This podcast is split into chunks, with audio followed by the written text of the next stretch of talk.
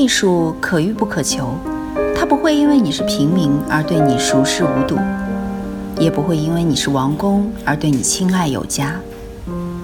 与同听艺术，带你感受艺术的奥秘和热情的世界。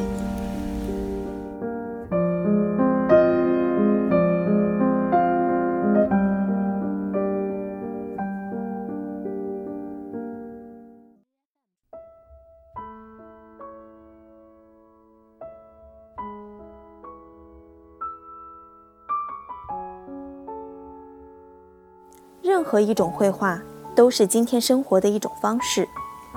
威廉·德库宁，荷兰籍美国画家，抽象表现主义的灵魂人物之一，新型动画派的大师之一。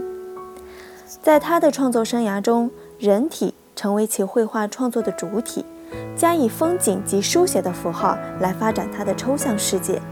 他将欧洲立体主义。超现实主义与表现主义的风格融于自己大而有力的绘画行为之中，把激进艺术的理念融化在自己的艺术世界里。即使是极端的绘画作品，也具有艺术美感，试图唤醒人们心中一种与所有生命事物的内在关联感。三十年代的画坛时尚是立体主义和超现实主义。在二战中，西方艺术的中心就已经从欧洲转移到了美国纽约。移民艺术家与美国本土传统结合后，导致了新的观念和风格的诞生。抽象成为风格的主要载体。抽象表现主义以纽约为中心，向战后世界漫步开来。抽象表现主义艺术家反对传统的艺术观念和绘画技术，他们期望扩展艺术创作的进程。抽象表现主义者把自己看作是探寻通向未来道路的领袖。这些纽约艺术家把他们的艺术作品看作是一种斗争的武器，以寻求在一个日益变得疯狂的世界保持人性。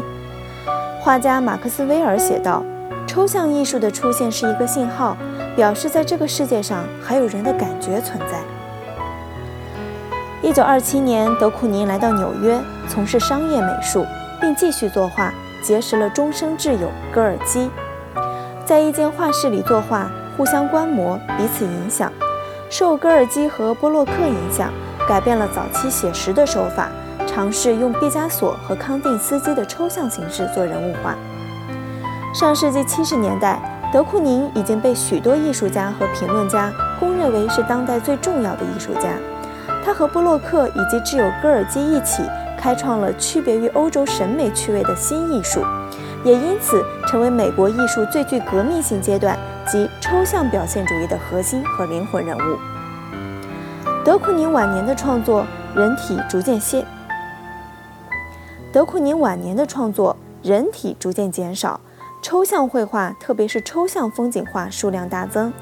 他在时代的喧嚣中保持着独特的清醒姿态，他的潮水般的情绪在其绘画中起落着，随着笔触的运行、色彩的变换而呈现出令人激动的美感。他否认风格理论，指责风格是一种欺诈，宣称自己的绘画没有风格。把他的这种理论与托马斯·赫兹对他的批评相对比，倒是别有趣味。对于德库宁，最重要的是包括一切，什么也不放过，即使它意味着在矛盾的骚动中工作，而矛盾和骚动恰恰是他最喜爱的手段。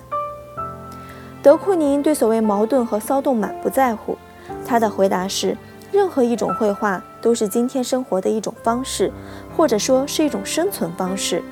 当然，画家可以选择自己喜爱的方式生活，而喜爱可能一成不变，也可能天天都在变。我是与同听艺术的主播艾达，声音是一种力量，欢迎你与我们一起去感受。